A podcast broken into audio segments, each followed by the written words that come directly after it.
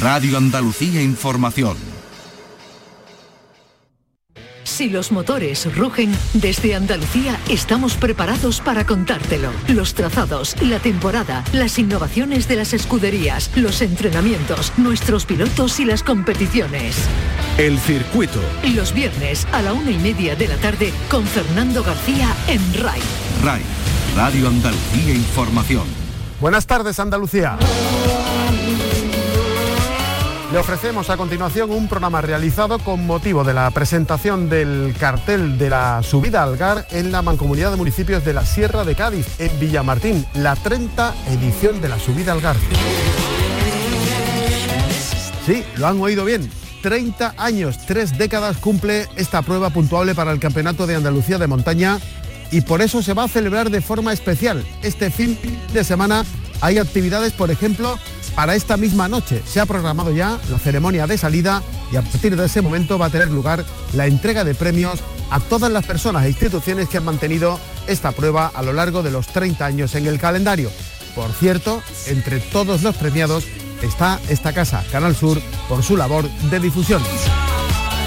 Le hablaremos de la subida al GAR porque fíjense, está acabando el Campeonato de Andalucía de Montaña, pero la inscripción no se ha resentido. Medio centenar de pilotos van a tomar la salida mañana sábado a partir de la una y media y el domingo desde las diez y media de la mañana. Una prueba que la COVID se llevó en dos ocasiones esta temporada. Primero aparecía programada para el mes de marzo, luego se aplazó al mes de mayo, pero fíjense lo que son las cosas. En el mes de mayo el municipio de Algar era el que ofrecía una de las más altas cifras de contagios por COVID. Así que se buscó una fecha, gracias a la Federación Andaluza de Automovilismo se encontró este fin de semana y de ahí que Algar pueda celebrar su 30 edición de forma ininterrumpida de esta subida que se ha convertido ya en una de las más atractivas del calendario. Además tenemos karting en Villafranca de Córdoba. Se va a disputar este fin de semana la final del Campeonato de Andalucía de karting y inauguramos, tenemos estreno, la primera cronometrada de Almodóvar del Río, también en la provincia de Córdoba. Acabó el motociclismo, terminó el Campeonato del Mundo de Motos el pasado fin de semana en Valencia, ya lo saben, Cuartararo ganó el campeonato en MotoGP, Gardner en Moto 2 en la categoría intermedia con la posición número 17 para el único andaluz, para Marcos Ramírez y Acosta, Pedro Acosta fue el campeón en la categoría más pequeñita del Mundial en Moto 3. Y tenemos este fin de semana Fórmula 1, Gran Premio de Qatar. Es la carrera número 20 del campeonato, quedan tres, quedan Arabia Saudí, Abu Dhabi y esta es la tercera prueba consecutiva después de que la Fórmula 1 haya pasado por México y por Brasil. 14 puntos de diferencia entre Verstappen, el holandés, y el británico Hamilton. La pista en pleno desierto, con la recta de más de un kilómetro, ofrecen este fin de semana un atractivo singular para este Gran Premio de Fórmula 1 que se disputa por primera vez en este circuito de Qatar, donde, atención, el director es un andaluz de Jerez, Juan Vaquero, que fue también director del circuito de Jerez. Además de la pelea que hay entre los pilotos, 11 puntos, solo 11 puntos, separan en la categoría de constructores Mercedes de Red Bull. El Mundial está en juego. Mañana a las 3 de la tarde la clasificación, el domingo a las 3 de la tarde la carrera. El circuito con Fernando García. Arrancamos, en la realización están Pepe Rosales y Álvaro Gutiérrez. Esta es nuestra dirección de correo electrónico, elcircuito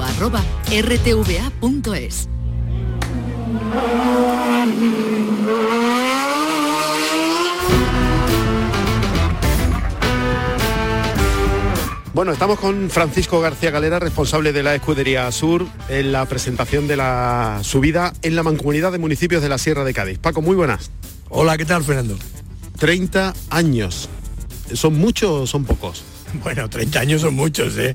Aunque la canción dijera otra cosa, 30 años son muchos años, ¿sí? Porque el año 92 queda muy lejos.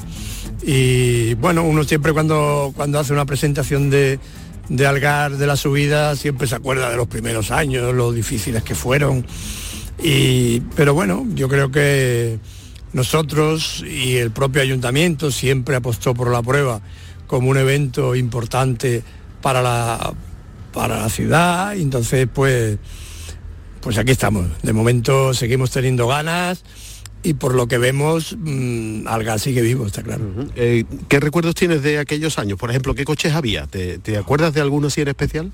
Bueno, había el típico, el, el típico que, que, siempre fue durante muchos años imagen de, de, Algar, que es el Alpine, había dos o tres Alpines, había 124, había coches, bueno, de aquella época ya había, en los primeros años también había X, que salieron en el 88, y bueno, había coches del primer año, muy poquitos coches, y, pero bueno, ya te digo, yo creo que el ayuntamiento y todo el pueblo apostó por este evento como uno de los más importantes del año para la población y, nosotros encantados de seguir haciendo esta prueba. Lo que no había era ABS, SP, GPS, de eso. Nada, nada, nada. Y los tiempos vía satélite y cosas de eso. Eh, de eso no había nada. Pero bueno, hacíamos carreras y la verdad es que eh, tuvimos de todo. La verdad es que en la historia de la prueba de Algar ha habido de todo, bueno y desgraciadamente algo malo, pero Algar se, se supo sobreponer a la edición número 13, que fue donde ocurrió aquella fatídica desgracia, y nosotros creíamos, primero, el primer año creíamos que con la poca inscripción que había, eh, aquello iba a morir. Y después de la edición número 13 y de lo que desgraciadamente ocurrió, pues también creíamos que, que podía poner fin a, a, la prueba, pero no, la verdad es que Algar se sobrepuso a las dos circunstancias y aquí estamos encantados de seguir haciendo muchos años más. ¿Puede haber alguien que no sepa qué pasó en la edición número 13, que, de la que hace ya 17, 17 años? Pues sí, lo que ocurrió fue lo que desgraciadamente no debe ocurrir en una prueba de carretera, y es que había una familia mal ubicada, un coche se salió de la pista con tan mala suerte que, que le dio al guardarrail y en el mismo guardarrail pues un padre inconsciente había colocado a su hijo sentado en una nevera. Entonces, bueno, claro, el coche no le dio directamente al niño, pero el guardarrail sí, con fatídico resultado que ya los oyentes se, hmm. se podrán hacer una idea de lo que estamos hablando. Hmm. Y eso fue efectivamente en la edición número 13 de la subida. Y por eso digo que aquello que es una circunstancia desagradable y que nos trajo de cabezas a mí en particular cinco años después todavía traía cola en los juzgados afortunadamente no todo salió bien eh, y pudimos continuar haciendo esta prueba. Eso es lo peor de, de estos 30 años, ¿no? Sin lugar a dudas, eh, sin lugar a dudas y, y, yo cada año cuando empiezan los coches a correr eh, el sábado por la tarde pues siempre es lo que se me viene a la cabeza, ¿no? Que, que no ocurra nada, que los, eh, las salidas de carretera pues, eh, que suelen ocurrir en las pruebas automovilísticas se, se, salden siempre con chapa y nada más. Y eso es lo que pretendemos y, lo, y por lo que trabajamos cada año, por la seguridad y por evitar aquella circunstancia que no se vuelva a repetir, lógicamente. Demasiadas pocas cosas pasan. Bueno, de hecho, el deporte del automovilismo en este país ocupa el lugar número 18 en por siniestros. Es decir, que para ser un deporte de riesgo, pues deportes eh, eh, que en principio parecen que no deben tener riesgo, como el fútbol o el tenis, pues tienen más accidentes con muerte que el automovilismo. Es curioso, pero es así, son las estadísticas de las compañías de seguro.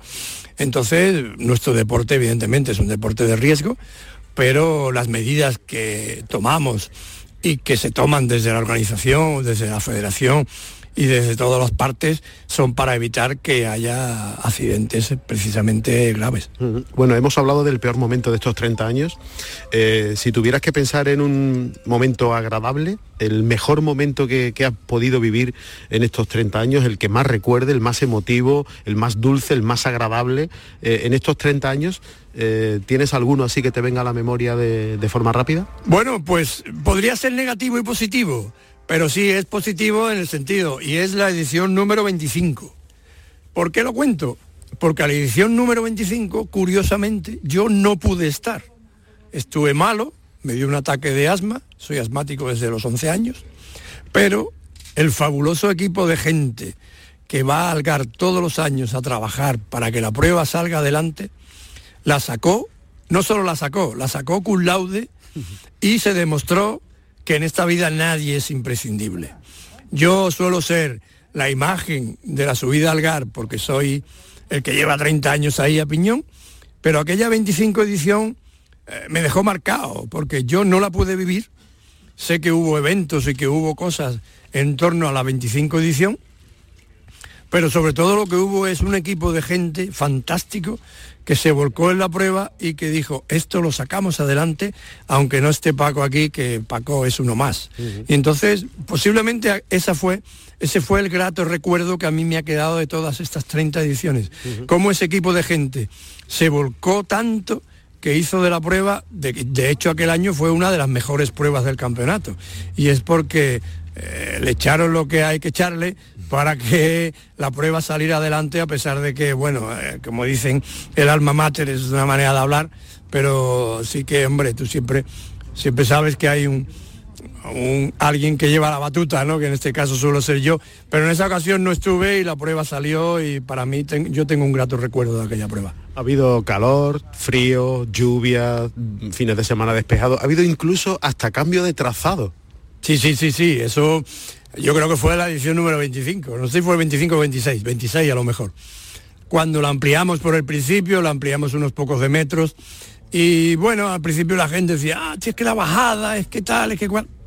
La subida ha quedado fantástica, yo creo que ha crecido y que a la gente le gusta llegar muy rápido al Puente Moreno y entrar allí. Y yo creo que la subida tiene ahora mismo un trazado ideal. Ya le va haciendo falta, le va haciendo falta un poquito de asfalto, mejorar el, asfalto porque además este fin de semana que creo que da agua, vamos a tener más de una complicación. Un 80% del sábado. ¿eh? con, ese, con esa perspectiva de momento parece que, que vamos a tener patinaje artístico el sábado y el, posiblemente el domingo también.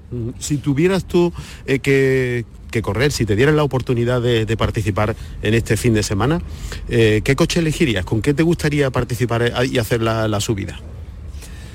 Pues la verdad es que no me lo he pensado. Nosotros nos llevamos, Maricarmen y yo, 15 años corriendo y jamás se nos ocurrió correr una prueba que organizamos, porque, porque estás con el chip puesto de organizador y no te puedes quitar el chip y ponerte otro. O sea, está claro que, que el chip es el de organizador. Y, Hombre, yo siempre he sido ah, participante de rallies. Montaña yo creo que alguna vez hice la subida a Brique y, poco más. Depende de las circunstancias, ¿no? Yo creo que, hombre, pasártelo bien, te lo pasas bien con un coche como el del MAPE, que antes de que de doblar una curva ya tienes el culo por delante, ¿no? Entonces, pero bueno, me imagino que con cualquier coche potente te lo puedes pasar bien en una prueba y bueno, de hecho hicimos muchos años, subimos muchos años con el Clio que teníamos y nos lo pasábamos muy bien, aunque fuera de organización. Cualquier coche potente te lo puedes pasar bien. ¿Y si fueses público, a qué sitio te irías? Hombre, yo soy de irme a las zonas rápidas, que es donde se ve quién levanta, quién no levanta. Lógicamente el punto de inflexión de la subida es la calle La Fuente y la gasolinera. Ahí es donde se llega, se llega rápido, se ve quién frena en un sitio, quién frena en otro, y los grandes números de la subida al gas se ven en la gasolinera. Hasta vuelcos hemos vivido en la gasolinera. Pero a mí la zona de las entrelazadas, donde desgraciadamente tuvimos aquel percance, es una zona que me gusta mucho, pero claro, si quieres ver, si quieres ver más trazado, igual al principio que se ve toda, toda la parte del puente moreno y todo eso, es una zona muy bonita de ver. Gracias por estos 30 años y a por otros 30 más, ¿no? Bueno, no sé si mi cuerpo aguantará tanto, pero yo como digo, mientras el cuerpo aguanta.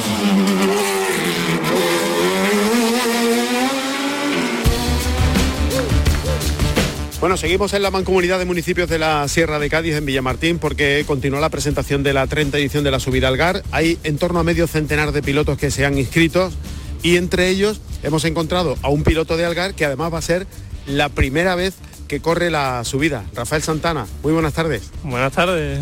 ¿Cómo te encuentras? ¿Cómo nervios? Bien, un poco nervioso ya, sí. Ya se acerca el día y un poco de nervio tenemos. Bueno, has tardado, ¿no? Porque eh, va a cumplir la carrera 30 años, seguro que llevas unos cuantos años dándole vueltas, ¿no? Hombre, se lo piensa uno y cuando he tenido oportunidad, pues adquirir el coche y, y de momento nos hemos inscrito y a ver si podemos disfrutar el fin de semana. Bueno, es la primera vez que vas a correr en Algar, pero ya llevas un año participando en pruebas, creo que, que han sido un total de, cuatro. Empezaste en el circuito, ¿no? Sí, empezamos en el rally Ciudad de Jerez, en el circuito. Eh, después estuvimos corriendo el rally de Jerez y este último fue el Sierra de Cádiz, que no terminamos a acabar pues, por la rotura de, de la caja de cambio y ahora nuestra subida al gas. ¿Y cómo te das el, cómo se da el paso? ¿Cómo llega un día en que dice, pues voy a correr en, en Jerez? Mm, ¿Te lo habías pensado mucho? No, eh, me lo pensé mucho a la hora de adquirir el coche. Son muchos gastos y no, no lo pensamos, nos pensamos siempre mucho, pero al final el deporte de tira llevamos muchos años que nos gusta y decidimos comprarlo. Y ese primer día en el que te pones tu mono y tu casco y, te sientas en, en tu coche, ¿eso cómo, Ne- cómo es? Nervio, nervio, nervio, nervio, nervio, sin saber qué, qué- qué va, qué va a pasar, pero después cuando termina te relajas y disfrutas de, de- de- de estas carreras. Ese- esa imagen supongo que se queda ya de por vida, ¿no? Esa no, no se olvida nunca, no se olvida nunca. ¿Llegaste a dormir por la noche? Y incluso de tira dos o tres días sin dormir. Llevo desde esta mañana a las 5 de la mañana despierto porque ya los nervios están ahí, no eres capaz de, de, dormir, vamos. ¿Puede haber alguno eh, que quiera seguir tus pasos, que, lleve tiempo dándole vueltas a esto de, de poder competir? Y nos puede venir muy bien la información tuya, ¿no? Porque eh, hay gente que piensa que esto es un deporte caro, gente que piensa que, no es tan caro en comparación con otros deportes. Lo primero es decidir que quieres correr, ¿vale? Y después hay que buscar el coche. El coche, por ejemplo, ¿por cuánto dinero puedes tener un coche para, para poder competir? No digo para ganar, digo para competir. Aproximadamente de cuánto dinero estamos hablando. 8 o 10 mil euros ahora mismo está cualquier- Mínimo. Mínimo, un cochecito para poder correr 8 o 10 mil euros quien te lo quite. 8 o 10 mil euros. Mm. Luego, aparte de eso, tienes que buscarte tu mono Claro, la equipación y los demás complementos que, que requiere correr. y aproximadamente de cuánto podemos estar hablando. Mil, mil y algo euros. Y luego ya la La inscripción. inscripción, neumáticos, estancia, los- comida, etcétera. Es caro. Sí, algo sí. Pero vamos, va uno pudiendo de un lado, cogiendo de otro y algunas carreras se pueden hacer. Bueno, y de- del circuito, del rally de Jerez y, y luego del, del Sierra de Cádiz, ¿con, con cuál te quedas? Sierra de Cádiz. Las vistas y los paisajes que tiene y las carreteras son impresionantes. Eh, el rally de Jerez fue muy bonito también, pero es que el Sierra, las vistas que tiene son impresionantes. ¿Y te da tiempo a ir, a ir viendo las vistas? Aunque digan que no te da tiempo de ver las vistas, incluso la gente te da tiempo de muchas cosas. Sí, O sea, que, que ha, que ha merecido la pena, sí, ¿no? sí, mereció, mereció la pena. Y ahora llega Algar. Algar tiene una ventaja y tiene un inconveniente. La ventaja es que, que conoces el, el trazado y el inconveniente puede ser la confianza, ¿no? Cierto, la confianza quizás sea lo peor de, de la subida al gas. No sé, la afrontaremos como podamos, un fin de semana que va a llover y será un hándicap también con agua. Intentaremos disfrutar y, y ya está. Y el asfalto, que creo que está un poco resbaladizo, ¿no? Y bastante, estos últimos años está el asfalto cada vez más, más resbaladizo. Y intentaremos ese fin de semana. ¿Cuál tu, tu puesto ideal en la clasificación cuando acabe el fin de semana? ¿Dónde te gustaría verte? Te está claro, está claro que te gustaría. que claro, que- que es arriba, pero... pero, pero un sitio eh, que, que sea razonable de acuerdo con que es la primera vez y el coche que, que llevas y todo eso y las características y la lluvia, un sitio para ti, una posición que tú dijeras, pues ha merecido la pena eh, competir, ¿no? mitad de tabla estaría bien. Y como siempre dicen casi todos los pilotos, con terminar y terminar el coche entero es la mejor victoria que te puede llevar en una carrera. Eh, que Uno de los inscritos es José Antonio Aznar. José Antonio Aznar ha sido ocho veces de forma consecutiva campeón de Andalucía de, de rally de, de asfalto. Eh, no sé si va a poder venir Humberto Jansen, que ha sido también... Eso es otra liga, ¿no? claro, eso ellos tienen coches muy superiores al nuestro, llevan muchos años corriendo, la experiencia también es muy importante y es bonito que vengan al pueblo gente como ellos y, y corran aquí. Pero plantarle cara, eso es imposible. Eso es- inviable, ellos van inviable. como el Madrid, el Barça y el resto de equipos Es de... ¿no? inviable, es inviable por la característica de los coches que ellos tienen. sería imposible. Y luego hay también una serie de pilotos de, Algar, como consecuencia de estos 30 años de, prueba, la afición ha ido llegando y quién nos iba a decir hace unos años que iba a haber, no sé si son 5, 6 o 7 pilotos de Algar. Y creo que somos 6 o 7, ¿no? Nos cabemos ya y alguno más que, que estará pensando, ¿no? que, lo están pensando yo creo que, pronto se animarán a correr. Porque a ti el hecho de que tú hayas decidido eh, dar este paso, mm, e, eso tiene mucho que ver con que desde pequeñito has estado viendo la carrera, ¿no? La, carrera y de, juntarnos siempre con los pilotos, de ir muchas carreras con ellos y al final te va gustando ese tema y al final te decides a comprar un coche. Si fueras de público, ¿dónde te pondrías? A mí, particularmente la meta es una de las curvas más difíciles del trazado, creo. Porque tienes que llegar a fondo y no puedes frenar meta, pues entonces pierdes tiempo y es una de las curvas más difíciles que tiene. ¿Y a la fuente, la curva de la fuente, la has cogido ya el rollo? Este año va a ser diferente porque tiene medio metro de, de arcén pavimentado nuevo y era complicado. ¿Y, qué haces? ¿Entras cerrado para salir abierto o entras abierto para salir cerrado? ¿Cómo te lo planteas? Tendremos que entrar abierto para salir cerrado. ¿Sí? Mm. Yo creo que sí, sería la mejor, aunque depende del coche, muy juguetón de atrás y a ver cómo nos lo planteamos. Bueno, Rafa, ¿algún mensaje para eh, quien esté en tu misma situación dándole vueltas a la cabeza y pensando si sí o si no? Que mientras menos se lo piense mejor, que lo compren y disfruten y ya está. Eh, lo mejor. Pues muchas gracias y buen debut. Gracias, Fernando.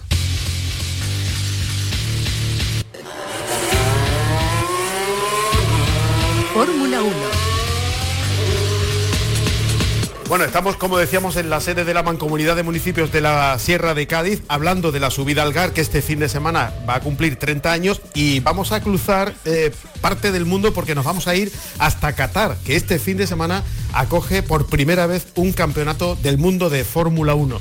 Y en el circuito de Qatar, como le hemos contado muchísimas veces, hay un director andaluz de Jerez, que fue también director del circuito de Jerez, se llama Juan Vaquero. Juan, buenas tardes. Buenas tardes, Fernando. Bueno, pasamos de las dos ruedas a las cuatro. Sí, sí, esto es un no parar. Pero la verdad es que muy bien, muy contento, eh, con mucho estrés, porque es la primera vez en la historia que se hace una carrera de Fórmula 1 en menos de dos meses, desde que se firma el contrato y bueno, la verdad es que bueno, todo, todo va rodando y, bueno, contento y con ganas de que empiece ya la carrera. Y vaya cómo llega el campeonato, Juan, con 14 puntos de diferencia entre Verstappen y Hamilton, con la pelea no solo de, los pilotos, sino también de los constructores. Efectivamente, y sobre todo, bueno, sabiendo que tienen por delante tres carreras, que dos circuitos son completamente nuevos para ellos y Abu Dhabi ha hecho modificaciones y, no tienen referencias, con lo cual es toda una incógnita que va a pasar en estas tres carreras, con lo cual la emoción yo creo que va a durar hasta la última carrera seguro. Y Juan, ¿cómo se está viviendo ahí en Qatar la llegada de la Fórmula 1? Acostumbrados a, ver las motos, a ver las dos ruedas, ¿cómo, ¿cómo están viviendo esa llegada de las cuatro ruedas? Bueno, pues la verdad es que ha sido, eh, para mí ha sido sorprendente la expectación que se ha creado porque llevamos en que la MotoGP lleva en Qatar funcionando casi 15 años y la gente pues, está un poco acostumbrada y tal, pero eh, la reacción del público ha sido brutal. Hemos tenido, vamos, estamos todavía construyendo eh, nuevas gradas porque se siguen vendiendo entradas y va a ser una, asistencia récord para este circuito. Por otra parte, Juan, ¿se ha realizado, se ha tenido que realizar alguna modificación en lo que es el trazado?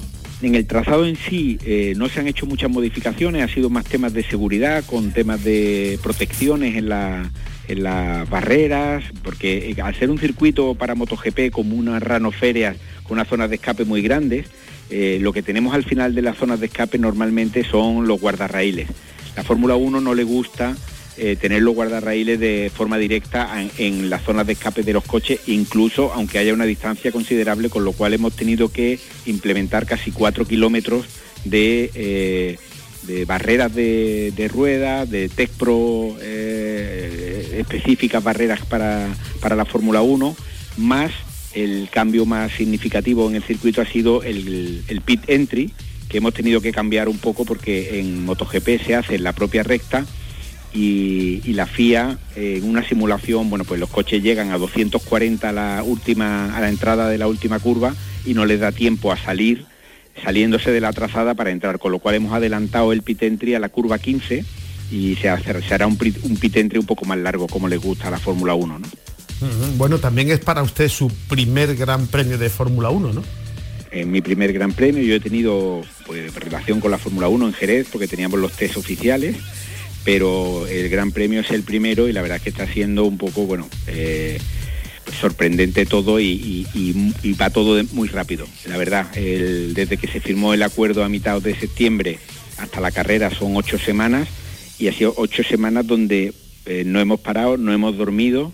La verdad es que tengo un equipo que, es brutal y que bueno, están consiguiendo hacer cosas en un tiempo récord que, bueno, se verá en la televisión el, esfuerzo que se ha hecho y, el respaldo que hemos tenido del gobierno también ¿eh? para, para poder hacer todo esto a tiempo. ¿Y estás notando mucha diferencia entre lo que es organizar un, gran premio del Mundial de Motos y un gran premio del Mundial de Fórmula 1? Bueno, la, diferencia de escala es, es, muy grande en cuanto a volumen. Mm, en cuanto a lo que es la propia organización, eh, no hay tanta diferencia, el único problema que estamos teniendo, no, no un problema, sino simplemente un, desafío, es que, claro, ni, ni la gente de la Fórmula 1 conoce el circuito, ni, ni a nosotros, ni nosotros conocemos los procedimientos de la Fórmula 1.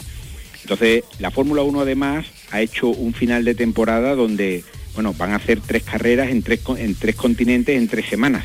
Que, es una barbaridad porque han estado en Estados Unidos, en Brasil, eh, perdón, en, México, Brasil y ahora a, Qatar en, tres semanas seguidas, que, es que es una barbaridad. Están ellos muy cansados y nosotros, bueno, pues llevamos también pues ocho semanas trabajando duro y está todo el mundo deseando que llegue la carrera, que salga todo bien. Y, como te decía, diferencia fundamentalmente en el, volumen, en la escala y en el desconocimiento que tenemos uno de otro. Pero bueno, la verdad que lo estamos llevando bastante bien y, yo creo que, que va a salir todo fenomenal. Bueno, y después de esto ya te pueden echar lo que sea, ¿no? Eh, después de esto a ver si me vuelvo por mi casa. me vuelvo para Jerez, efectivamente.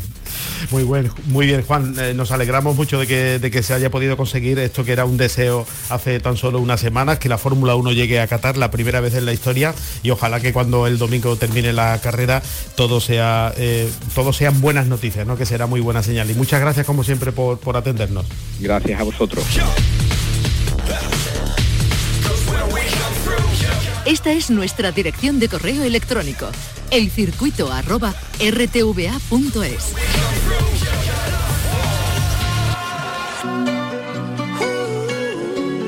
Nos vamos. Les recuerdo que este fin de semana tenemos automovilismo en Andalucía, la 30 edición de la subida Algar. Medio centenar de pilotos se han inscrito. Esta tarde a las 8 la ceremonia de salida y la entrega de premios a todas las personas e instituciones que han contribuido a que esta prueba cumpla 30 años. Mañana a partir de la una y media las mangas de entreno y de carrera. El domingo a las 10 y media también las mangas de entreno y de carrera.